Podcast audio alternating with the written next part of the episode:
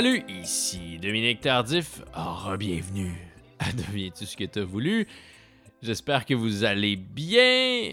Moi, ça va super bien. Les festivals s'en viennent. Maudit que j'ai hâte. Il y a plein de bonnes nouvelles musiques qui sortent ces temps-ci. Euh, il y a notamment Anatole. C'est le gars qui signe la chanson thème de Deviens-tu ce que tu as voulu. Anatole, il vient tout juste de lancer une nouvelle chanson. Une chanson qui a tout ce qu'il faut pour devenir une des tunes, une des chansons de l'été. Ça s'intitule justement Tune numéro 2. Suffit de l'écouter une fois pour avoir le refrain dans la tête pour le reste de la journée.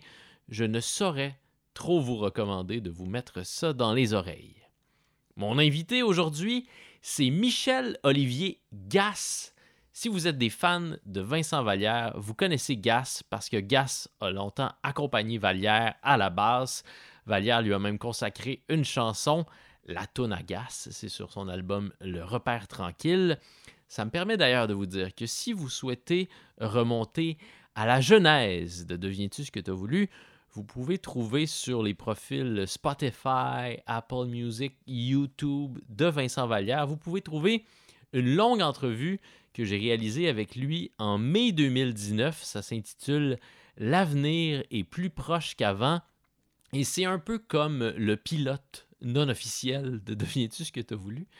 Mais pour revenir à mon invité, Michel-Olivier Gass, euh, Gass, c'est aussi un auteur. Il lance le 31 mai prochain, donc dans quelques jours, son troisième livre intitulé Histoire analogue. Chacun des récits que contient ce livre-là est inspiré d'un vinyle de la collection de disques Gass. Notre entretien a eu lieu il y a quelques mois, mais j'avais déjà eu la chance de lire une bonne partie du livre en question. Euh, c'est un livre dans lequel Gass y rend hommage à la place immense que la musique occupe dans sa vie. Et c'est nul autre que Louis-José Houd qui signe la préface de ce livre. Vous vous souviendrez peut-être que Louis-José Houd nous a parlé de Gass au cours de la troisième saison de ce balado. Gass est aussi la moitié du duo Saratoga, duo qu'il forme avec sa brillante épouse Chantal Archambault. J'ai eu le bonheur en 2016 de signer les liner notes, les notes de pochette du premier album de Saratoga, Fleur. Gas et moi, on a aussi en commun d'avoir longtemps vécu à Sherbrooke. Le voici, le flâneur impénitent, le petit luncher, Michel-Olivier Gas.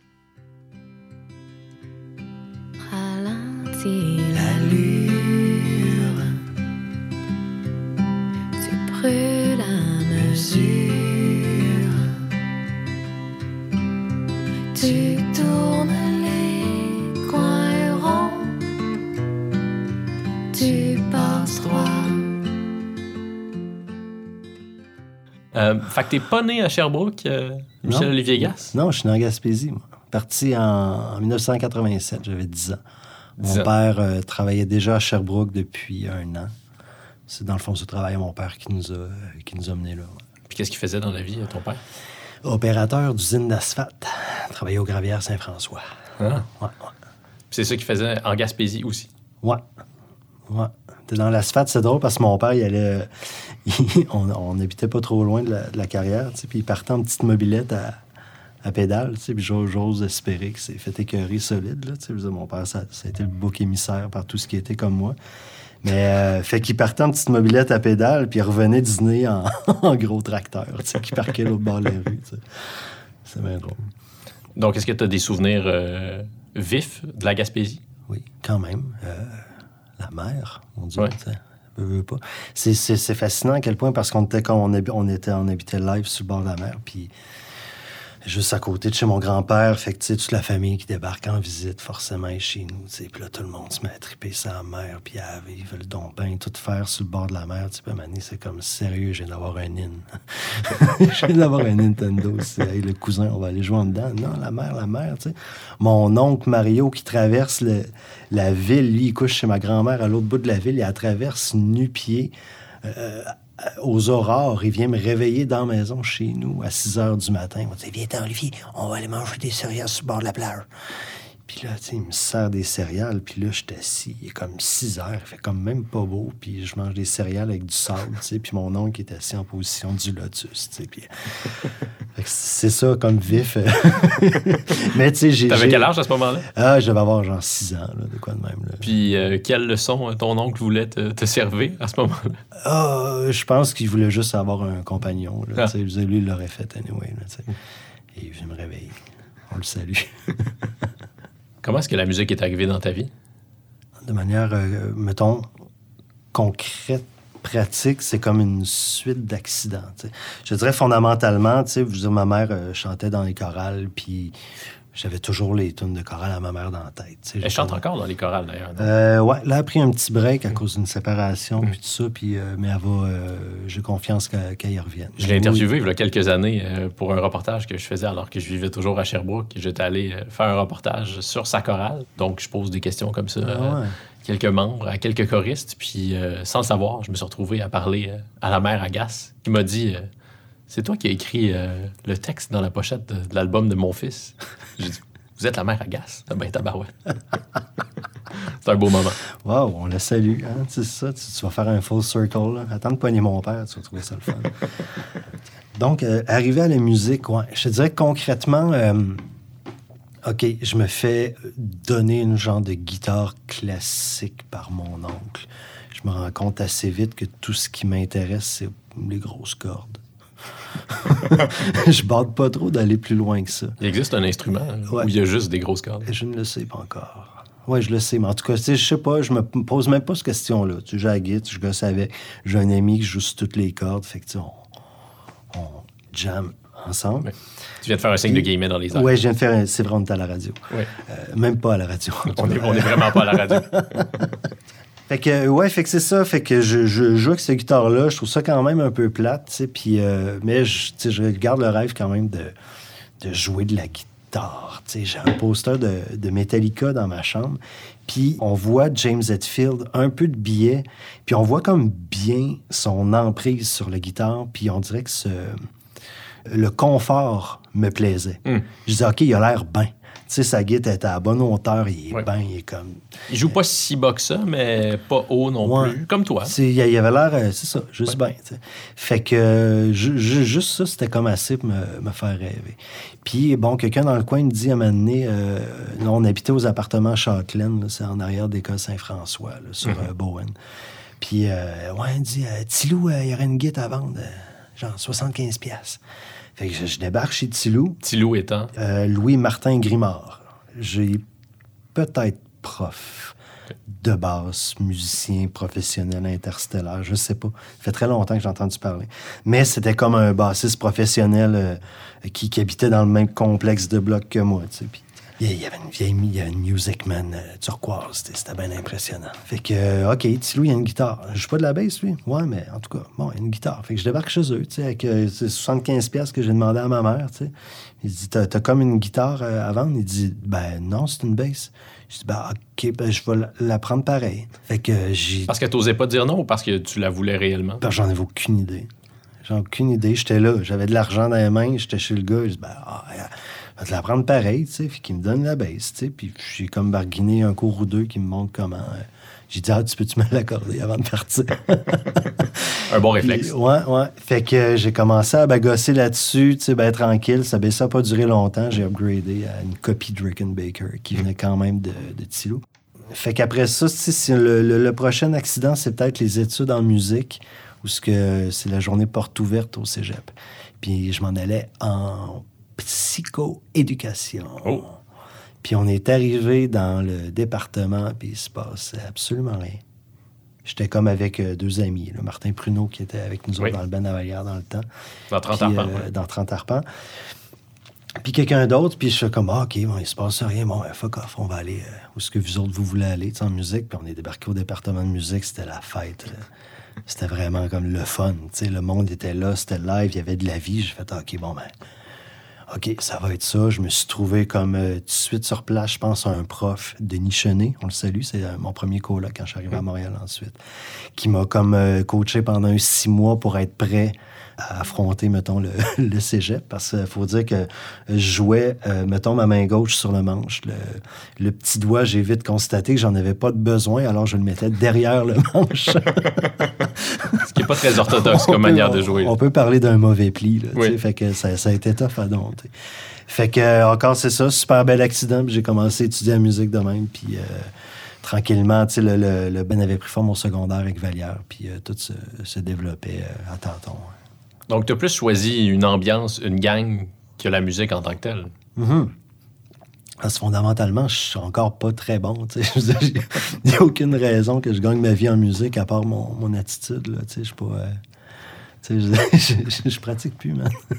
Ton attitude, c'est-à-dire? Ben, je sais pas, non, mais j'ai fini par trouver ma, ma zone, ma façon d'être. Je suis clairement plus un, un bassiste de, de scène qu'un bassiste de studio. Je suis pas un gars que t'appelles pour apprendre euh, des sessions, euh, ça slide, puis qui va arriver, puis qui va faire ça en one take, euh, puis ça coûtera pas cher. Puis tu sais, je suis comme pas, pas ce gars-là. là. Tu sais, si tu m'engages pour le studio, ça vient qu'une part de risque. là. Puis euh, ben, je salue les gens qui, qui prennent cette part de risque-là.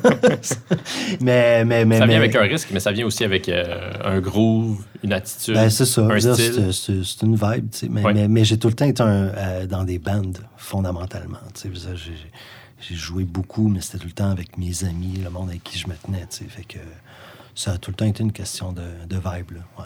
Euh, mais ta rencontre avec euh, Mario Légaré n'a pas été aussi déterminante là-dedans, dans, dans le chemin que, que tu as pris par la suite? Ouais, C'est vraiment trippant, ça, parce que je dois beaucoup à Mario, dans, par sa, bon, sa, sa gentillesse légendaire et tout ça, mais C'est un des bassistes les plus importants au Québec. là. Je peux Ouais. peut-être le, le préciser, Ouais. qui jouait avec euh, Paul Piché et Michel Rivard, qui jouait dans Octobre à l'époque. mhm, moi, ma première rencontre avec Mario, c'était avec Lassa Dessela. Euh, Peux-tu où- nous raconter la- ça? là? Je te je te raconte ça avec plaisir. Euh, on était au Loubar, la première euh, sur Alexandre, la, la- la- la première édition du À Loubar, l'original avant que ça passe au feu. Et euh, c'est vraiment un tout petit bar, puis je suis là, euh, je pense, avec Martin Pruneau encore, puis Yves Labonté, qui est devenu bassiste de Céline Dion, ultimement. Fait qu'on est là, ça arrivait tôt pour, euh, pour, pour être proche, pour, pour me placer proche, tu sais. Fait que j'étais comme en avant du, du, du tabouret où Mario s'assoit, il a sa contrebasse, puis sa, sa, légendaire Takamine, sa grosse basse acoustique. Euh, je suis- euh, dans mes premiers balbutiements de scolarité musicale à l'époque. Je me rappelle être euh, un peu déçu de voir des marques sur le côté de son manche pour déterminer les notes. Alors qu'à contrebasse, on t'apprend à, trouver tes référents par rapport à ton corps et tout ça. C'est à peu près tout. Mais mon, premier réflexe de, lui demander après, quand, je lui ai parlé, c'est de lui dire comme Ah, OK, tu vas faire, tu vas faire du jazz. tu sais. La vraie C'est musique. sûr, tu vas faire du jazz. Suis comme, ben non, non, non. Moi, je fais. Moi, je fais de la chanson. tu sais. Je fais, je fais ce que la chanson commande. tu sais. C'est- Ça veut juste une note, puis que je me ferme la gueule après pendant huit ans. C'est ça que je vais faire. tu sais. Puis ces paroles-là me sont toujours restées, puis me reviennent régulièrement. C'est comme un petit. euh, un petit rappel, une petite remise à l'ordre. Tu sais, je repense à Mario qui me dit ça, au petit kid qui, qui est déjà jazz snob alors qu'il est complètement incapable de jouer du jazz. là, tu sais. fait qu'il m'a, il m'a remis à ma place tu sais, de façon absolument euh, délicate et euh, candide. tu sais. Puis, mais mais je, je repense toujours à ça. tu sais. Fait que ce, ce spectacle-là euh, au Loubar, tu sais, on les voit débarquer. Lassa, Yves Desrosiers, Mario. Beau band. Ils débarquent. Drôle d'odeur. Drôle de regard. Mais ils sont contents d'être là. Puis moi, je connaissais absolument pas Lassa à ce moment-là. C'était avant son premier album. Je suis sur place parce qu'il y avait le nom de Mario sur l'affiche. Fait que c'est- un premier contact. Puis là, comme quand je parle à Mario après, je dit Mais mon Dieu, mais viens-t'en, prends ma bass, prends ma contrebasse, essaye ça. Puis, c'est que ça a été comme juste cette grandeur d'âme-là. Lui, il sait pas d'où je débarque, il sait pas à quel point tout ce que j'écoute vient de, de lui, tu sais, à quelque part, tu sais. À quel point il est influent par la bande, tu sais, parce que c'est pas nécessairement des, des, des- des lignes de base qui font école, tu sais, que tu vas penser à repiquer ou de quoi, tu sais, c'est juste, OK, bon, moi, je vais leur pique des tonnes de Bélanger, c'est des des lignes de Mario. tu sais. Ouais. Il y a comme quelque chose de sournois qui s'installe comme ça. Puis. euh, Octobre, ça a été important aussi pour euh, Valère et toi, non? Mais ça, mais ça. Ah, j'ai braillé à Réunion. J'ai braillé. On, a, on a découvert Octobre euh, vraiment euh, en, en grappillant, là, en trouvant au fur et à mesure qu'il y avait un nouvel album. On allait au jukebox euh, au centre-ville. J'allais tout le temps voir d'un vinyle. Puis j'en avais ramassé une coupe. Puis à un moment donné, je me rappelle, j'ai trouvé comme le, copie du premier album d'Octobre. J'ai comme, je pense que j'ai crié. Je savais même pas qu'il existait, ce disque-là. Il n'y avait comme pas Internet. Il n'y avait pas... Ça avait pas été pas. réédité en CD. euh. Non. Il y a une compilation encore. qui existe Ouais, en CD, j'y- mais- J'y arrive. Ouais. J'y arrive. On grappillait ça en vinyle. Puis tout ce qu'on allait chercher, c'était des, té- des témoignages de- d'aînés, de gens qui ont vécu l'époque, tu sais. Je disais, je demandais au chum à ma mère, Ah, t'es Octobre, t'es ça-tu vu, tu sais, puis c'est quoi, tu sais. Fait qu'on découvrait au fur et à mesure qu'il y avait un nouvel album. C'était fou le Moyen-Âge. hein. Quand même, c'est fascinant. J'adore d'avoir eu la chance de, de- de vivre comme ça. tu sais. Mais si bien que quand euh, la, la compilation double paraît, je veux dire, il était chez nous, il a pogné le char à sa mère, il est débarqué le matin à 9h moins quart chez nous pour qu'on soit au magasin, à l'ouverture des portes. On a couru, voyons, pour aller chercher une compile d'un band des années 70. que, mais pour nous, c'était une source incroyable parce que ça venait aussi avec un livret qui nous expliquait l'histoire du band. Tu sais, Ça, ça, ça nous mettait comme vraiment en perspective. De, on apprenait énormément tu sais, avec cette compilation-là. Puis ça, ça venait après ça avec un show francophonie. Tu sais, on était dans le fil de bonheur. Tu sais, puis euh, on a chanté euh, le la la la la la la. le- le- le- voyons la maudite machine tu sais, dans le fil en attendant de rentrer. On était tellement là. tu sais. Mais oui, ça a été super important pour nous autres. tu sais. Puis, euh, puis tu sais, euh, on a rencontré Pierre Flynn, alors qu'il était juge à une finale de Cégep en spectacle. Puis euh, on était tout énervé tu sais, de, de le rencontrer après le show. tu. Puis me disais, ça devait être interminable, ce show de Cégep en spectacle. Il n'avait aucun souvenir de notre prestation. Fait que là, ça a tombé à pic, cette rencontre-là. Puis euh, on À la fin de la soirée, il n'y avait aucun souvenir avait de votre Il n'y prestation. avait aucun souvenir de notre prestation. Après ça, en connaissant un peu Pierre, tu sais, que- comment, euh, tu sais, que- comment il fonctionne euh, dans sa tête et dans la vie, tu sais, je, je, je lui en veux absolument pas. Son surnom, comprends. ça a longtemps été Nuage Noir. Ah, mon Ouais. tu vois. C'est comme ça que Plume le surnommait. Bon. Mais on a tous reçu une lettre d'excuse par la poste. Genre deux semaines après. Je suis OK, wow. Yeah. Merci, Pierre. C'est magnifique. Qu'est-ce qu'il disait? Ben, il s'excusait, puis en fait, qu'il n'était pas. Ah oui, il disait qu'il était euh, pas à l'aise avec l'idée de juger ses pères. Hmm. Là, fait comme, fuck, on est ses pères. il nous considère comme un égal. Fait que, euh, ouais, c'était une grande, euh, une grande classe. Ouais. Comment est-ce que vous vous êtes rencontrés, euh, Vallière et toi? Euh, secondaire 1. Même classe, secondaire 1. Aussi basique que ça. Puis ça a été euh, tout de suite le, coup de foudre amical? Euh, ouais, je pense que oui. J'ai pas de, souvenir exact des- balbutiements, mais euh, je sais qu'en secondaire 3, on avait un band, on commençait à jouer de la musique, qu'on passait nos journées ensemble, puis on s'appelait deux fois par soir, les soirs de semaine. C'est complètement ridicule. Fait que, genre, avant puis après le Fresh Prince, puis Wonder Years, là, qui passait à la TV. Fait que, ouais, j'ai passé énormément de temps au téléphone avec ce gars-là. ouais. C'est tellement une belle intensité, ça, qu'on retrouve après rarement. Ben, on, on la retrouve peut-être en amour, mais d'une autre manière, évidemment. Mais l'intensité de l'amitié, euh, quand on est ado puis jeune adulte, ça, ça se reproduit plus de cette manière-là par la suite.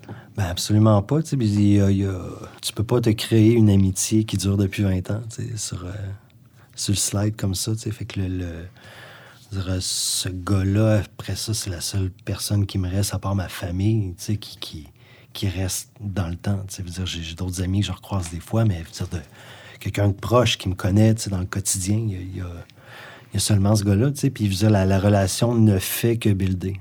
Tout le temps, tout le temps. tu sais. Je trouve ça fascinant. Que tu as d'emblée reconnu euh, ce que Vallière allait devenir? Est-ce que le, le Vallière qu'on connaît aujourd'hui, le, le leader, euh, euh, était déjà en germe dans celui que tu as rencontré en secondaire 1? Parce que votre dynamique est quand même particulière. C'est-à-dire que, tu me corriges si je me trompe, mais tu pas l'air de, de le jalouser, de, de jalouser sa place au micro. Non, non, pas en tout. Il y a euh, ma blonde au cégep. Les Vallières se détestaient. Profondément. Il y a eu un moment où ce que, dans une répète, on répétait euh, dans la petite salle en dessous du vieux clocher de Sherbrooke trois soirs semaine.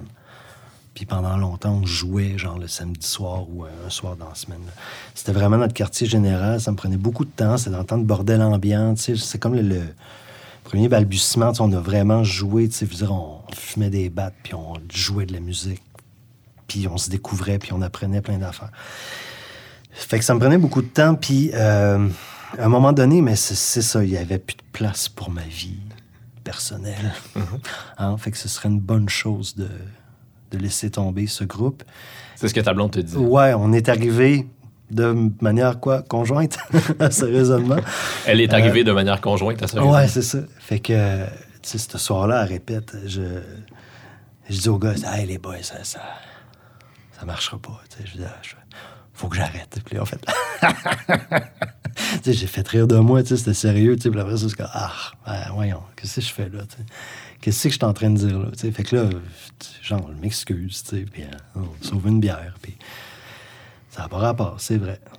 J'arrive à la maison, tu sais, puis là, les lumières sont tamisées, il y a des chandelles, puis il y a une banderole qui dit à notre été, tu sais, oh, fuck. Ah, là- elle s'attendait à ce que tu aies fait la grande annonce non, oui, pour, je pour vrai. là. ouais, ouais, ouais, je revenais. Ah, bref. Fait que ça, c'était juste pour te mettre en bouche à quel point, tu sais, c'était pas des gens qui, qui s'adoraient tant que ça. Et pour te mettre en relation de l'importance de la prochaine, euh, du prochain quart, Uh-huh. qui est qu'on venait en fait de gagner Cégep en spectacle.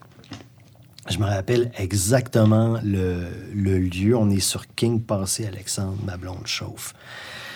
Puis encore un peu sur le high d'avoir gagné ça, en faisant juste de la musique, là, en n'ayant pas de- d'ours en unicycle, ou de quelqu'un qui fait de la peinture live. On a gagné Cégep en spectacle en faisant rien que des tunes. tu sais. Puis euh, la ballonne, puis là, je dis, je dis à ma blonde, c'est quoi, j'ai comme, comme le feeling que ça va marcher, cette affaire-là? Puis elle, elle regarde tout droit, puis elle fait, ouais, moi aussi. Mais avec beaucoup moins d'enthousiasme. Moins d'enthousiasme, mais c'était immense. De l'entendre, elle, dire ça, ça m'a comme apaisé plein d'affaires. Je suis OK, fait que tu reconnais qu'il se passe de quoi. Tu veux dire, on a, on a quelque chose, là. Tu veux dire, il y a, il y a matière à, à développement, tu sais. Elle reconnaissait, mais elle passait par-dessus son... Le fait qu'elle passait deuxième, finalement, tu sais, puis ça, ça haine du leader et tout ça. Fait que je, trouvais que c'était euh, énormément... C'était rempli d'une grande force, là, cette- ce ouais. Est-ce que tu as un euh, bon instinct en général lorsqu'il te présente euh, ces chansons pour savoir euh, celles qui vont devenir des, des immortelles et celles qui, euh, ben, qui vont avoir un peu moins de lumière? là? Ben, je pense que oui. Mais après ça, il faut séparer l'idée des, des singles, des, des bonnes tunes. Mm. là, tu sais. Euh, quand on enregistrait, puis c'est parce que Valia fait un album, puis il y a comme six tunes qui sortent en single, Ouais. c'est minimum tout le temps. Je me suis jamais posé la question, ça, c'est un single ou de quoi? On dirait que ça, ça rentre dans le flow, puis tout le temps. J'ai quand même toujours préféré les tunes plus B-side. Tu sais, comme euh, Table tournante ou, euh, voyons, Le meilleur est pas mort, ces affaires-là, ces affaires plus, plus trippy. J'aimais le fait qu'il y ait cet aspect-là, même si ça n'a jamais été assumé en spectacle. Puis de moins en moins, en fait, parce qu'il y a Mané devient comme avec. Il y a, il y a- il y a trop de chansons essentielles Oui. Comme les pour Stones. faire un seul spectacle. Fait que j'ai toujours une affection quand même pour ces tunes-là, mais je me, je me rappelle, euh, dans le temps du monde tourne fort, j'étais allé passer une fin de semaine chez eux qui me montrent ces tunes, tu sais, puis euh, bon, on travaillait des trucs, euh, je donne mon avis, puis tu sais, il me fait « On va s'aimer encore » dans la version euh, exacte, qu'on la connaît, tu sais, puis il a fini, puis je comme... Je pleure un peu, je le regarde en faisant... Puis il me répond. C'était juste ça, tu sais. Parce que, OK, bon, fuck, man, tu viens de nous faire un classique. Sais, qui est comme bon, qui est inébranlable, tu sais. Je c'est comme, OK. Puis, je- il a pas. Je pense pas qu'il a travaillé cette tune-là, tu veux dire, parce que c'est un gars qui est capable de, de, travailler longtemps, là, une phrase puis une tune. Mais, je pense qu'elle s'est quand même étalée un peu d'elle-même, cette tune-là. On va dire ça avec des guillemets aussi, mais.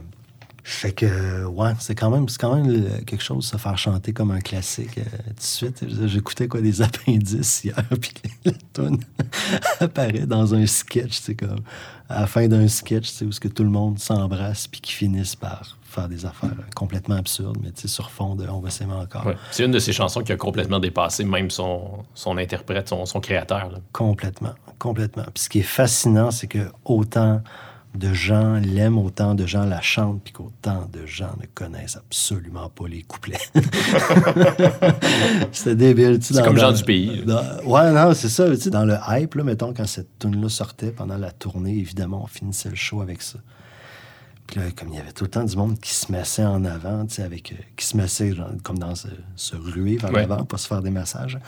Euh, avec, bon, ils ont, ils ont leur iPhone puis leur iPad, puis ils se balancent en même temps. Que Tu Uh-huh. dis quel genre de clip que ça va donner, ça. Puis on les regarde. Tu sais, on les a dans pleine face, puis on les regarde chanter. Je suis comme, ma pauvre, t'as aucune idée de, ce...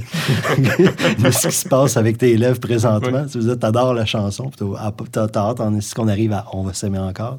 Parce que ces mots-là, t'es connais. Mais c'est ça, c'était comme une constante. On dirait comme personne n'est capable de nailer les, les couplets. Je trouve ça, je trouve ça cool. Est-ce que tu as aimé ça d'emblée, faire de la tournée, faire euh, du troc, manger euh, des clubs sandwich, etc.? Ouais, c'est trippant. ouais. T'es un de ceux qui trippe fort là-dessus. Les premières fois que tu pars, là, c'est cool. C'est- comme inespéré. Tu es en train de vivre le, le rêve, même si tu t'en vas jouer à Saint-Denis de Brompton. C'est pas un long trajet. C'est pas un long trajet, mais, euh, mais tu sais jamais qu'est-ce qui va arriver. Là, après ça, tu arrives dans un plus tard dans un circuit peut-être plus euh, convenu, plus prévisible, mais tu sais, comme quand chaque endroit où tu vas te produire est complètement différent du premier, c'est tout le temps rempli de surprises. tu sais. Puis euh, c'est le fun d'avoir le, la jeunesse, l'énergie de faire ça, de pas se coucher, d'être pas confortable, de mal manger, de, de- de boire, de triper, puis de jouer, puis d'être correct. là, c'est plus pareil. tu sais. Après un certain point, tu sais, je me rends compte, OK, fou, ça me prend une petite journée de buffer tout le temps, mais euh, non, il y a quelque chose de vraiment magique dans cette idée-là de, de- de partir enfin. tu sais. Euh, le, le panel qui attend en avant chez vous. Là, tu dis OK, bye. Puis là, tu pars pendant 3-4 jours. tu sais, Puis, euh, parce que c'est toujours ça, un peu, la, la tournée québécoise. là. C'est, c'est morcelé en petites grappes de 1 à 3 dates. Mais, euh, ouais, ouais, j'ai, trippé pas mal. ouais. Le spectacle le plus brun que tu as fait avec Valère, est-ce que tu t'en souviens? Bah, je pense que c'est Saint-Denis de Brompton, justement. Donc, on est, on est dans la banlieue cherbourgoise là, pour situer les gens. Ouais. Ah non, c'était dark, ça. Il y avait euh, ben, surtout des skidoo Ah. de, de parquet en avant. C'était l'hiver. Fait que le monde dansait tout avec leur soute, euh, euh, genre, juste, juste baissé à la taille. Là. Uh-huh. Puis, euh, ouais, ouais, ça s'est battu. Puis il y en a un qui. qui, qui Ça s'est qui- battu? Ouais, ouais, ça s'est- ouais, ouais, ouais, ça, il y a eu des, des mardes. là. On est à quelle époque? Là? Euh, on est, je pense, euh, dans le temps du premier album, là, ou peut-être avant. On est encore loin de On va s'aimer est- encore. Oui, oui. Euh, c'est vraiment un bar dark avec la TV qui joue. Je me demande s'il n'y a pas le volume en plus à la TV. Mais je me rappelle surtout d'un gars qui dansait en, en pitchant sa bière dans les airs. C'est une grosse quille, là. Uh-huh. Puis elle faisait comme revirer, tu sais. Puis je sais pas, comme le poids du liquide, elle avait peut-être le, le- le- le- la quantité de liquide parfaite pour faire le, tourniquet, mais c'était terrible. Ouais, c'était dangereux, tu sais. Puis, euh, ouais, c'est là aussi qu'il y a un gars qui fait comme. euh, qui te demande la petite grenouille. Je veux la petite grenouille, sinon je te fesse. c'est comme. ah. c'était vraiment dégueulasse. Mais, mais après ça, les shows bruns, euh, il y en a plein que, que tu oublies, là. Mais euh, il y y, a moyen d'aller loin dans le brun. Dans le brun. Mhm. C'est une, belle phrase. Ouais. À quel moment est-ce que tu as compris que c'était en train de devenir ça ta vie, euh, jouer de la musique? Je sais pas, ça a toujours été là un peu. Je te dirais quand, tu sais, moi, c'est ça, j'ai travaillé longtemps au Archambault, tu sais, puis euh, j'ai été bon disquaire, j'ai été libraire, j'ai fini au centre d'appel parce qu'à un moment donné, le public, ça fera, là. Mais C'était quand même une, une job convoitée. là. Moi, je me souviens à Sherbrooke, Au il y avait bien des gens qui rêvaient de travailler au Archambault. Ah ouais, ça Moi, j'enviais mes amis qui travaillaient au Archambault. Moi, je suis rentré là, tu sais, puis il y avait comme très peu de nouveaux employés à Sherbrooke. Puis, tu sais, je me sentais un peu king, puis je me sentais surtout terriblement bien entouré parce que les gens avec qui je travaillais étaient là depuis longtemps, tu puis il y était des sources de savoir, fait que je me suis pété un peu les bretelles en rentrant là, tu sais, parce que j'étais plongeur avant, c'était ça mon autre job. Fait que je suis rentré chez Archambault, fait que là, j'avais accès à plein de connaissances, à plein de... On salue Sylvain Lucier, On par salue exemple. Sylvain Lucier, Éric Langlois particulièrement, qui ont été deux de mes, euh, deux de mes phares pendant longtemps. Qui se trouve dans ton nouveau livre d'ailleurs. Absolument. Et euh, ben c'est ça, tu sais, j'ai fini au centre d'appel parce que c'est ça, donné, le public, ça, devient comme un- ça devient tough à gérer. Mais tu je faisais juste plus voir, les- je, je faisais, je les entendais uniquement. C'est quasiment pire. Mais bref, je pense le moment où je suis allé voir mon boss Josué pour faire comme Hey Joe, je pense que j'ai j'ai assez de dates dans la prochaine année pour caler ça off, m'en aller. Il m'a regardé, il a fait Yes! Pas dans le genre, je suis content. Ben oui, je suis content que tu partes, mais comme, cool, vas-y, man. C'est pas normal d'être pogné ici. On se fait tout profondément chier là, avec la, job qu'on a. De travailler dans un centre d'appel, c'est vraiment un sommet d'irritant. C'est vraiment terrible. Euh, à part la gang qui est le fun, mais tu. Fait qu'il était comme profondément content que, que, que j'aille le jus, enfin, pour, euh, pour partir, tu sais. Puis, euh, ouais, je suis content de l'avoir fait, là. Enfin, si j'aurais pu lâcher avant, puis, manger plus de craft dinner, mais j'en mange déjà pas mal. Anyway. Pourquoi est-ce que c'est important pour toi d'être reconnu dans les commerces que tu fréquentes régulièrement? Ben, je... je... J'aime ça que tu réagis comme si je venais te poser une question vraiment super songée. là. Non, mais c'est parce que je, je- je- ça, ça fait longtemps que ça m'habite. Puis, tu sais, je, trouve ça terriblement important de- de- d'avoir ce lien-là. Bon, j'ai travaillé, j'ai été de l'autre côté pendant longtemps. Le monde, je les reconnais, même si ça fait deux mois. J'étais allé dans un magasin l'autre fois à, la chute chez nous, un truc euh, informatique. J'avais pas acheté le bon fil. C'est sûr que j'achète pas le bon fil. Puis je retourne voir le gars quatre jours après.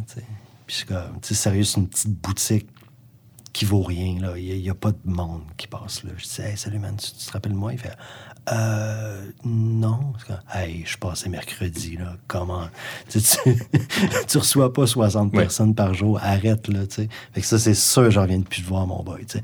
Mais il y a, y a- y a quelque chose de, tu sais, je pense quand tu travailles dans le public, tu dois avoir cette ouverture-là de, de cette ouverture-là, puis ce, ce- ce- cette espèce de, de sens-là, de reconnaître les gens, puis de, de, te rappeler aussi de qu'est-ce qu'ils ont pris, qu'est-ce qu'ils ont acheté, et tout ça. Tu sais, moi, j'étais libraire, là. C'est pas rien. Je, suggère des lectures. Si je te revois revenir, c'est sûr que je veux savoir ce que tu as pensé de l'autre livre que je t'ai vendu, puis de, de tu sais, on build quelque chose, tu sais, dans, dans le temps, tu sais, je...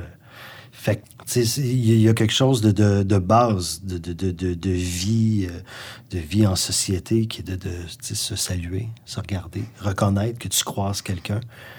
Quand je croise quelqu'un dans le village chez nous qui compte 200 habitants, puis qui regarde d'ailleurs pendant qu'on se croise sur le, le trottoir, il se passe rien d'autre dans le village que toi puis moi qui se croisons sur le trottoir, et au moins la décence de me regarder. Tu sais, on va rien engager, mais on va se saluer, on va... Tu sais, fait que c'est comme... euh, pour moi, c'est un fondement de base de, de- de travailler dans le public, puis tu, tu te dois de- d'avoir cette ouverture-là. tu sais. Puis espérer, même à- après avoir dépassé, mettons, l'âge de 25 ans, espérer que, que le disquaire va approuver ses choix musicaux. Ça, est-ce que c'est un symptôme? Est-ce que c'est le symptôme d'une maladie mentale ou euh, c'est quelque chose de, de noble?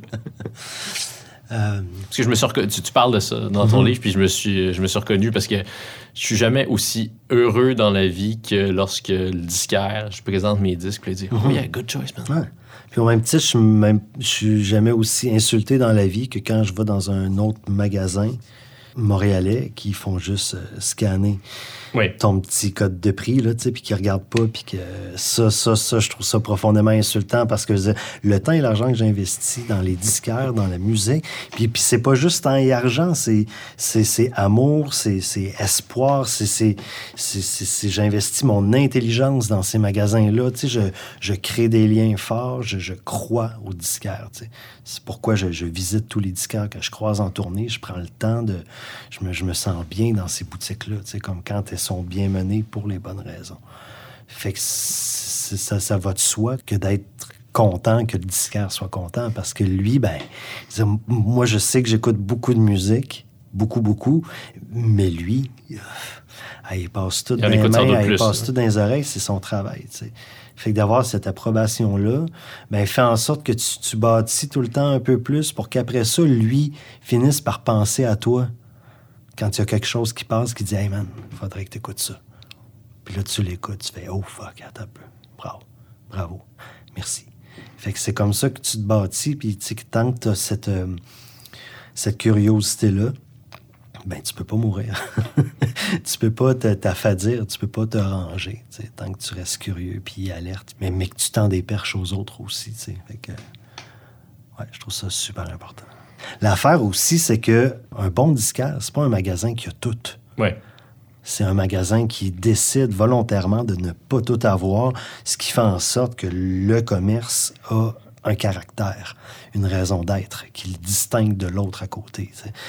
J'aime pouvoir rentrer dans un disquaire qui est assez petit pour me dire qu'en deux heures, j'ai le temps d'avoir touché tous les disques qui sont en place de tous les avoir passés. J'ai pas besoin d'être dans une mer infinie de disques. Je sais juste pas où me pitcher. Tu sais, c'est impossible parce que je ne recherche pas une chose en particulier. J'aime plein d'affaires. Puis une mer infinie de disques, ça existe déjà sur Internet, de toute façon. Ouais, c'est ça, tu sais. Fait que, puis aucun mérite à acheter des disques sur Internet, sauf si c'est le seul moyen, tu sais. Mais je veux dire, ta collection est bâtie sur Internet, c'est comme sérieux, t'as payé quatre fois trop cher. Ouais. t'es comme, regarde, faut que tu te mettes à genoux, faut que tu fouilles dans la vie, là. Fait que le, le- petit disquaire qui a un inventaire critique, tu sais, puis tu peux fouiller, puis il n'y a pas 10 000 personnes, puis tu peux jaser avec le gars en même temps, puis sortir un disque, fait comme, hey, ça, ah ouais, là, tu sais, parce qu'il les connaît. Il n'y en a pas assez pour qu'ils soient perdus. Il, les a tous choisis, les disques.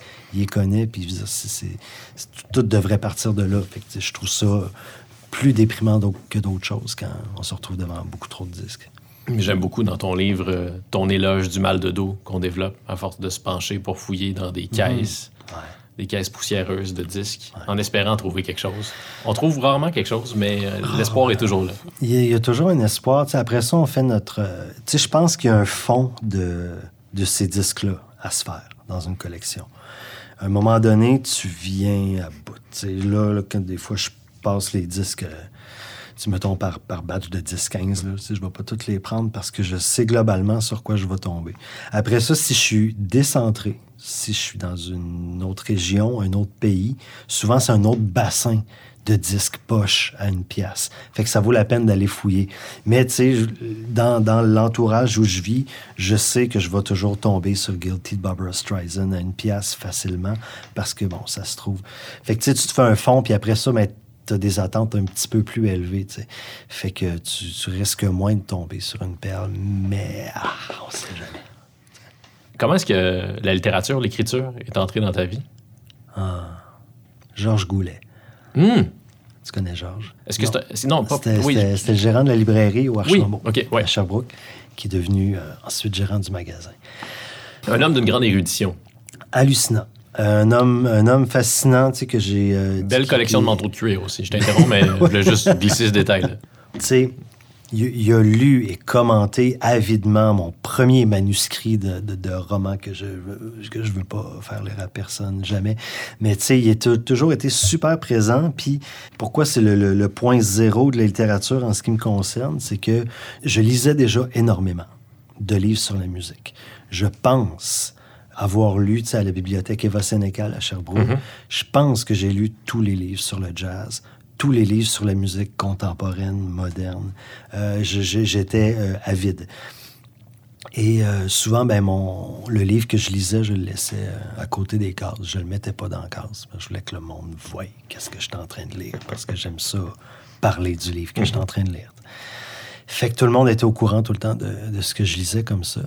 Puis euh, euh, Georges, en fait, lui, s'occupait de distribuer les services de presse. Donc, les copies promotionnelles de livres qui rentrent pour les libraires. Ils étaient distribués, en fait, euh, ils ils étaient tous dans une boîte dans le backstore avec un petit papier. Tout le monde écrivait son nom. Ce livre m'intéresse, ce livre m'intéresse. Puis Georges répartissait ensuite de façon équitable les livres pour tout le monde. Puis à un moment donné, ben, je me rappelle, j'avais mis mon nom dans un livre de Christian Bobin, dans un livre d'Alberto Manguel, puis dans, euh, bon, je, je- je- ah, Patrick Modiano, ouais, Trois bons choix. quand même. Surtout que c'était comme un peu au hasard, là, parce que je ne connaissais pas vraiment de littérature. À l'aveuglette. Puis je les ai, à l'aveuglette, merci, je les ai tous eus. Puis il me les a donnés, puis dit, si tu peux te mettre à te lire d'autres choses que des livres de musique, man. J'adore ça, mais tu sais, sérieux, lis d'autres choses. puis je suis parti de là. À partir de là, parce que pour moi, c'était inconcevable. Je trouvais ça vraiment con de lire un roman. Je trouvais ça con parce que sérieux, le dude, il nous écrit une histoire, puis il sait comment qu'elle finit. Qu'est-ce qu'on- Il y a- il y avait comme quelque chose qui, qui, qui se touchait pas, comme dans ma tête. Je devais lire des, des faits. J'avais besoin de lire des faits puis d'apprendre comme ça. Je voyais pas l'intérêt de m'évader dans une fiction. Fait que c'est parti de Georges qui me l'a un peu mis dans la gorge comme ça. Puis à partir de là, ben, j'ai commencé à grappiller des, des suggestions de mes collègues libraires. Justement, Eric Langlois dont j'ai parlé. Mais, mais aussi, je suis allé voir chacun des libraires. Je dis, OK, toi, qu'est-ce qu'il faut que je lise? OK, bon, je pense qu'il faut que tu lises euh, Le Turbo de Gunta Grass. Je pense qu'il faut que tu lises euh, L'œuvre au noir de Marguerite Yourcenar. Plus de ça, je me suis clenché ça. mais J'étais, hein, j'ai rien compris, mais il me reste un sentiment profond. L'œuvre au noir, j'étais pas prêt à lire ça. Mais il m- il- ça fait 20, 25 ans, mais je, je- je le feel encore. Je le sens, il est à quelque part dans moi. Voici euh, venu le moment de ce balado où on parle d'un de mes sujets préférés, de mon groupe préféré. Euh, je vais citer un extrait euh, de ton livre de Rosa Rosa. Je suis d'un naturel calme et doux. La plupart du temps, je fais les choses lentement. Mon timbre de voix étant plutôt éteint, il est rare, il est pas si éteint que ça, il est rare que je prenne le dessus lors d'une conversation qui s'anime. De toute façon, à moins qu'on soit en train de dire du mal des Rolling Stones, il y a peu de chances que je me lève de ma chaise pour débattre d'un point. Alors, peux-tu euh, expliquer à ceux qui sont pas du même avis que nous pourquoi les Rolling Stones est le plus grand groupe de l'histoire de la musique? Ouais, je trouve ça space en hostie d'être obligé d'expliquer ça. Sérieux. C'est comme expliquer pourquoi le ciel est bleu. là. Ah tu sais, je disais, regarde, je te disais tantôt, je viens de passer un avant-midi au Carrefour Laval. Puis là, j'étais- avec la petite au labé, je me cherchais des bas. Tu sais, je disais, au labé, là, Ouais. un T-shirt avec la langue des Rolling Stones. Sais. J'ai pas le choix de considérer peut-être l'acheter parce que c'est un truc des Stones. On est au labé, là. labé du son. Puis, tu sais, il y a un T-shirt qui me sort d'en face qui dit Rolling Stones, the greatest rock and roll band in the world. J'ai vraiment besoin de l'expliquer, ça s'est rendu jusqu'au labé. ça. Ouais, on à Laval. Euh, pourquoi c'est le plus grand groupe des Rolling Stones? Les- On dirait qu'ils cumulent un peu, un peu tout. Tu peux pas être le plus grand groupe de rock puis pas avoir fait peur au monde, un peu. Euh, je trouve ça super, le, le- le- le gérant, Andrew Lloyd Oldman. Oldman. Ouais. Tu sais, C'est comme Would you let your daughter go out with a Rolling Stone? tu sais. Lui, c'était un mercenaire. C'est audacieux comme Ouais. pitch de publicité. Puis en même temps, c'est tellement vrai. Puis ça crée cet interdit-là, crée comme un attrait hallucinant. sais. Euh, quand tu vas mourir, je vais pleurer. Keith, je vais être plus surpris que Charlie, mettons. Ça, ça va être un grand, un grand trou. Fait que, non, je pense pas avoir besoin d'expliquer ça, de débattre de ça. Si tu comprends pas, c'est ton maudit problème, là. Mais je dirais, c'est aussi, c'est de si bien lier le, blues à, au, je au country, au disco et tout ça. Ils sont un peu de toutes les époques.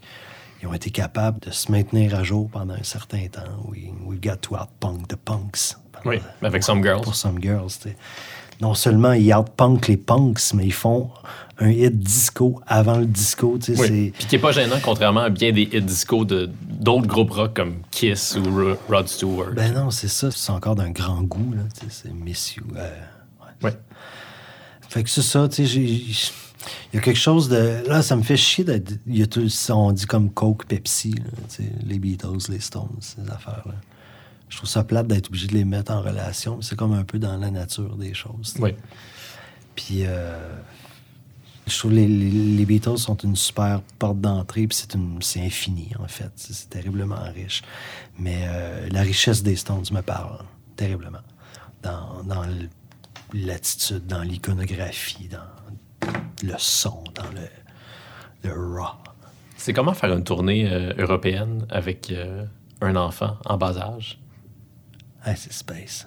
C'est vraiment space. Là, on s'est calmé un peu, mais on est allé. euh, on a battu le fer pas mal avec Saratoga, comme quand on a parti.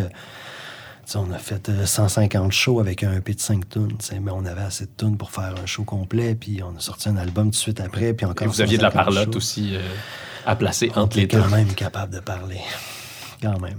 Mais on s'est calmé, là. On, en fait, on a régulé nos interventions, mais c'est qu'on a fait des dérapages. Mais euh, tout ça pour dire qu'on est allé en Europe quand même une dix, douzaine de fois, tu sais. euh, Puis souvent des longues stretches. Puis sur la fin, ben, c'est ça, on est allé avec Olive. Elle avait 10 mois, puis après ça, un an et demi, je pense. Toujours avec de l'aide. La première fois avec notre amie Élisée, qui était comme d'été, puis euh, Nounou, puis tout ça. Euh, la fois d'après avec euh, ma belle-mère, ma belle-tante. C'était un autre genre de tournée. Euh, Moins rock'n'roll. c'est moins rock'n'roll, effectivement. Ben, tu sais, après ça, une tournée de Saratoga, c'est Oui. pas si rock que ça. Sauf peut-être après le show, si ça peut être le fun, un coup que tout le monde est couché, je sais pas. Tu sais, je suis quand même le. C'est sûr que je suis le dernier à me coucher là, dans Saratoga. Ça, c'est clair. J'ai couché tout. C'est toi le Keith de la gang. Ouais. Mais, euh, fait que, oui, oui, c'est- quand même, c'est- particulier, surtout avec un, un- un bébé qui a besoin de, de, de soins, qui a besoin de lait. Hey, la libération quand ton enfant se met à manger solide. C'est ça, je me rappelle d'avoir fait chauffer un biberon dans le séchoir d'un bar, il y a des graffitis, des stickers partout, des punks, man. Si je fais ici, mais on est comme complètement défait de notre décalage, tu sais. Puis là, je suis en- on s'est arrêté ici. Bon, OK, chauffer le biberon. Déjà qu'avoir un enfant de 10 mois, c'est être sur une sorte de décalage horaire. Ouais, complètement, tu sais. Puis, euh, tu sais, maintenant, était à Genève, tu sais, puis notre, euh, notre chambre donne sur la cour intérieure. On je sais plus trop quel étage, tu sais. Puis ma blonde pèse ses pitons pour essayer de voir qu'est-ce qui est les lumières, qu'est-ce qui est les stars, qu'est-ce. Tout est auto- automatisé. Puis on avait mis comme notre pinte de lait euh, à l'extérieur pour que ça reste un peu frais parce qu'il n'y avait pas de frigo, tu c'est quoi, c'est quoi ce piton-là, tu sais? Je me rends compte, c'est le star qui abaisse, puis ça fait comme exploser la pinte de lait qui tombe dans la cour intérieure. Puis là, il est comme minuit et demi, une heure du matin. En Suisse. Ça nous prend vraiment du lait maintenant. Tu, tu peux pas être slacker là-dessus. tu sais. Fait que là, tu pars à la recherche de lait. Et il est chaud, il est en tablette. En tout cas, c'est plein de. C'est plein d'affaires. C'est comme euh, ouais, la fois que j'ai euh, traîné la poussette, mais qui avait juste trois roues. Tu sais, j'ai une des roues qui est restée comme dans, dans le shed à la maison, tu sais, puis que ça, ça sert à rien, on la traîne pas, fait qu'on la laisse en consigne, puis ça nous coûte comme, tu sais, genre 175 piastres. À l'aéroport. fait que tu sais, comme ton, ton voyage part de même, Oui. là, tu sais, c'est- puis la consigne, évidemment, n'est pas à côté d'où tu te trouves à ce moment-là, parce que tu es sur le bord de border, puis tu te Oui. rends compte que tu vas pas traîner ta, ta poussette à trois roues. Fait que, euh, ouais, c'est beaucoup de paramètres à gérer, surtout avec tout le gear. Nous autres, on s'est tout le temps dit qu'on voyageait léger, puis Il y a quand même une la contrebasse. contrebasse, Ouais. euh, ça devient comme quelque chose de vraiment énorme à traîner, en plus des bagages. Puis, euh, ah, c'est costaud, mais on l'a fait. Puis j'ose croire que là, ça- si ça se reproduit, ça va être tripant parce que notre fille est habituée de voyager à faire run pour monter à Val d'Or sans pisser, man. À trois Wow. ans et demi. Non, non, on sort pas du char. C'est une bonne vessie, ça. C'est fou, hein? Ça, me renverse. Ça fait trois fois qu'elle nous fait ça. T'as-tu faim? Non, c'est correct. T'as envie de pipi? Non, c'est correct. Ça va. Let's go. Tu sais. Puis, tu sais, une heure de tablette là-dedans. Le reste, euh, elle regarde dehors comme en 84. Là. Je trouve ça vraiment trippant. Fait que, euh, ouais, c'est une super compagne de voyage. On l'a drillé assez vite par la force des choses. Donc, ça a valu la peine? Ah, absolument. Tout, tout vaut la peine quand t'as un enfant. Chaque affaire que tu fais vaut la peine. tu. Mais c'est parfois difficile, là, je vais parler, hein, je vais parler de ma propre expérience, mais c'est parfois difficile de, de le réaliser euh, pendant qu'on le vit, là, que ça vaut la peine. Parce Ah, que des fois, c'est tough. Le plus long voyage que j'ai fait, c'est d'aller de, de Montréal à Lac-Mégantic, dans la belle famille, avec l'enfant. Puis déjà, c'est toute une aventure. là. La quantité Mhm. d'équipements qu'il faut apporter. Ouais. Tous les parents disent ça. Ouais. Non, mais ça achève, tu sais, à un moment donné, euh. Ça, ça achève. Moi, je me rappelle d'avoir été comme d'un party, un moment donné, d'un champ, puis il y avait un couple qui avait un bébé. Puis, tu sais, je veux dire, le père, il a trouvé une chaise, il a enlevé sa ceinture, il a attaché son bébé, tu puis il l'a fait manger. sa chaise, je fais comme, that's it, t'avais pas besoin de traîner le parc, tous les cossins, puis toutes les affaires, c'est du gear à traîner, mais tu sais, jusqu'à un certain point, tu sais. Euh, veux dire, les essentiels de base, là, de, de la bouffe, euh, des couches, euh, ce qu'il te faut, mais là, après ça, si tu penses vraiment que ton enfant a besoin du toutou bleu, puis de- du parc, puis de telle affaire, c'est, ton problème, parce que l'enfant, il s'adapte. On prend des notes à la maison, les jeunes parents. Ouais, ouais. Moi, j'en prends en tout cas. Je te pose une question qu'on a dû vous poser euh, mille fois, mais comment est-ce que ça nourrit euh, votre relation à Chantal et à toi que de, que de travailler, ben non seulement de travailler, c'est plus que du simple travail, c'est de la création. Comment est-ce que ça nourrit le- votre relation euh, de couple? C'est la portion Joselito de ce balado. Ben, comment ça nourrit? Euh, Parce qu'il y a des gens qui trouveraient insupportable, ne serait-ce que l'idée de passer autant de temps avec l'être aimé, là, qui aime ça, cette, cette distance-là que, que crée le travail. là. On part chacun de notre côté. je, je suis peut-être trop le nez là-dedans pour te, te répondre adéquatement. Dans mesure où c'est toujours en évolution. On ne savait pas comment écrire une chanson à deux pendant qu'on faisait notre premier album. On y est arrivé à la fin des dernières chansons, je pense, de dire OK, on l'a vraiment écrit à deux, cette tune-là. Parce qu'il faut dire fondamentalement, ma blonde, c'est le moteur créateur. Ma blonde a tout le temps quelque chose de nouveau à faire. Elle avait une carrière en solo avant que vous Ouais. formiez un, un duo. Mais tu sais, je te dis des chansons, mais après ça, c'est n'importe quoi d'autre. là. Ça, ça, ça ratisse vraiment large. là. Puis euh, moi, je suis plus euh, réviseur. J'ai toujours passé en arrière des tunes de mes auteurs, compositeurs, qu'ils le veuillent ou non. J'ai tout le temps été le gars qui se mêle du texte, qui donne son avis. tu sais. Puis bon, des fois, maintenant, je suis comme payé pour faire ces choses-là. Euh, je pense que je suis bon là-dedans. Puis, fait que je fais souvent ça. Tu sais, ma blonde a comme. Elle a, elle a un burst de, de créativité, ça sort. Tu sais, puis là, moi, je fais le ménage. da, da, da, da. mais, mais dans les idées de base, elle sort tout le temps des idées. C'est pour ça que j'ai- je ressens pas le besoin d'avoir des idées dans la vie parce que je ma blonde a tout le temps de quoi de nouveau à, à apporter. Tu sais, fait que j'étais plus le genre à faire la part des choses. L'aiguillère. Fait là. ouais, absolument. Fait qu'on pensait avoir trouvé comment travailler à deux. Puis on a eu un enfant. Fait que ça, change complètement la dynamique pour le, deuxième album.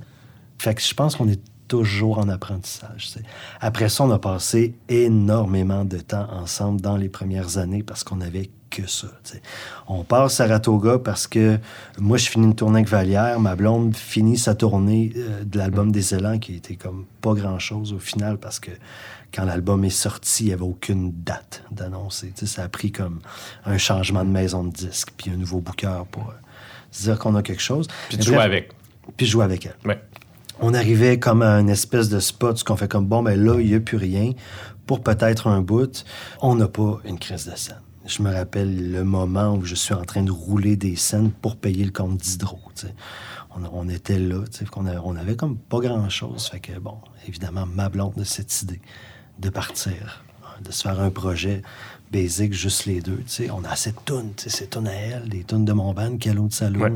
Euh, on monte des, des- des covers de nos chums. On a plein de chums qui font des bonnes tunes. On, on peut se nourrir facilement, faire un show qu'on présente n'importe où. Puis c'est ce qu'on a fait pendant 3, 4, 6, pas 5 ans, de, de faire à peu près tous les shows qui se présentent, ou autant de première partie des Sœurs Boulay euh, au Théâtre Maisonneuve que salle comble devant 12 personnes à Repentigny, pour un Oui. show de salon. Euh, fait que tous les contextes étaient bons. On s'est rodé, rodé, rodé. On a fait énormément de shows.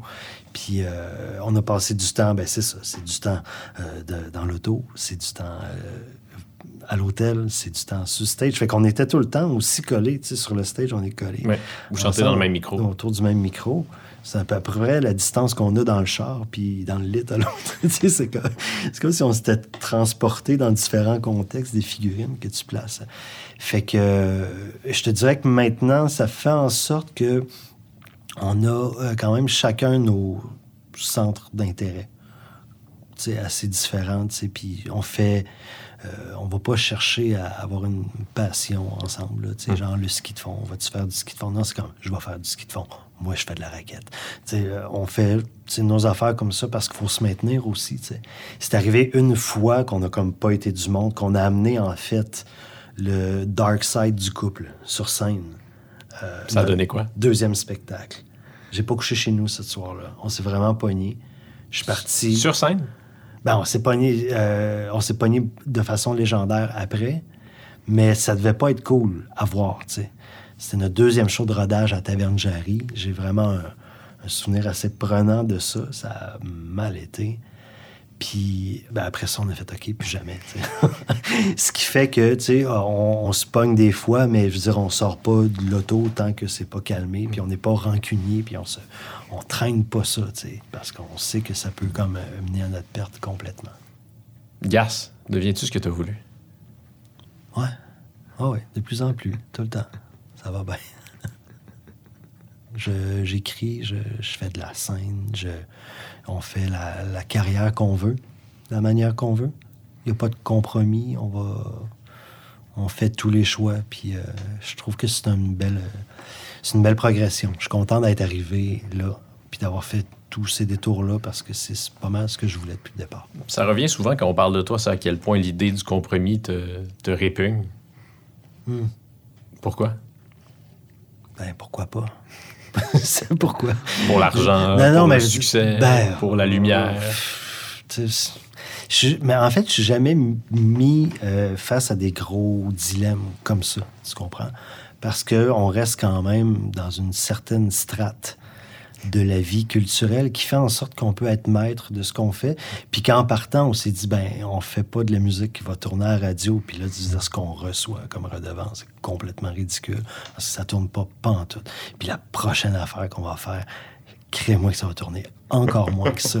Mais on va avoir vraiment tripé, puis on a une proposition, tu sais, je pense, qui se solidifie, puis qui va comme toffer un peu le, toffer le test du temps. Chose à croire. Ce serait quand même bien que Saratoga puisse jouer à l'épicerie.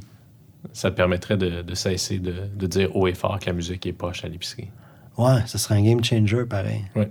Sérieux, c'est terrible ce qu'on entend. S'il y a des programmateurs de, de radio d'épicerie à l'écoute de ce balado, euh, faites tourner du Saratoga, s'il vous plaît. Je trouve ça tough d'entendre la radio qui n'est pas. tu sais, cette radio-là, là, qui, qui parle du week-end, là, puis euh, qui font tirer des t-shirts dans les événements spéciaux. Je, trouve ça, je trouve ça vraiment insultant. Il y a un casse-croûte au village chez nous, puis ils font un peu jouer la, la radio commerciale euh, locale fort, pour combler ce, vide-là qui, qui entoure. Quand tu pourrais juste, mettons, manger ton hot dog sur la terrasse puis regarder la rivière, faut que tu te clenches des jokes de moi, ma blonde, l'autre fois, blablabla, tu sais, des affaires. Je trouve ça terrible, la musique à la poche. Je trouve ça malheureux qu'on ait besoin de, de remplir le silence à ce point-là, qu'on ait peur de, de s'accorder du temps, tu sais, puis de, de, de s'ennuyer. Fuck, c'est important de s'ennuyer. On oublie ça. T'arrives à rien sans ennui. là. Merci, Gas. Merci à toi. Je pense à Gas dans son appart des années 70. Il vit là avec deux gars, un branleur puis un artiste. Je pense à Gas au célibat, ça a bien l'air en profite. De petite vite en petite vite, il vient puis il me raconte tout le kit. Je pense à Gas, poète tout court qui court après le vice. Flâneur impénitent qui atteint l'inspiration magique. Dans sa tête, y a plein d'idées et puis c'est l'été à l'année. Y a des chansons, y a des histoires, y a le prénom d'une fille rencontrée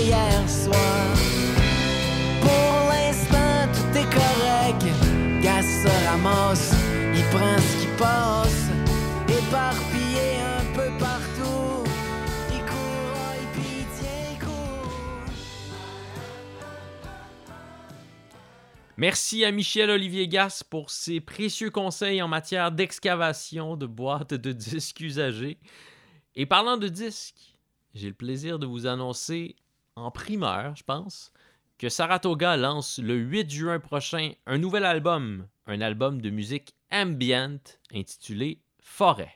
Et quant au nouveau livre de Michel Olivier Gas, Histoire analogue, il est déjà au sommet de la liste de mes livres préférés de 2022 vous aurez compris que Gas est un de mes écrivains préférés. Son livre est publié chez Station T, la préface est signée Louis-José Hood. C'est disponible dans toutes les bonnes librairies. Et quand je dis bonnes librairies, je parle bien sûr des librairies indépendantes. Et si vous avez aimé cet épisode, n'hésitez surtout pas à nous laisser une bonne note ou un commentaire sur Apple Podcast. C'est le meilleur moyen de contribuer à la pérennité de ce balado. Deviens-tu ce que tu as voulu et réalisé par mon gars à moi, Jean-Michel Berthiaume. Merci à Anatole pour la tourne de Daniel Boucher, à Jean-Guillaume Blais pour le visuel et à Vincent Blain du studio Madame Wood. La semaine prochaine, je vous présente l'invité que je rêve de recevoir depuis les tout débuts du balado. Je m'appelle Dominique Tardif, je vous donne rendez-vous dans 7 jours et je vous souhaite d'ici là de devenir ce que vous voulez.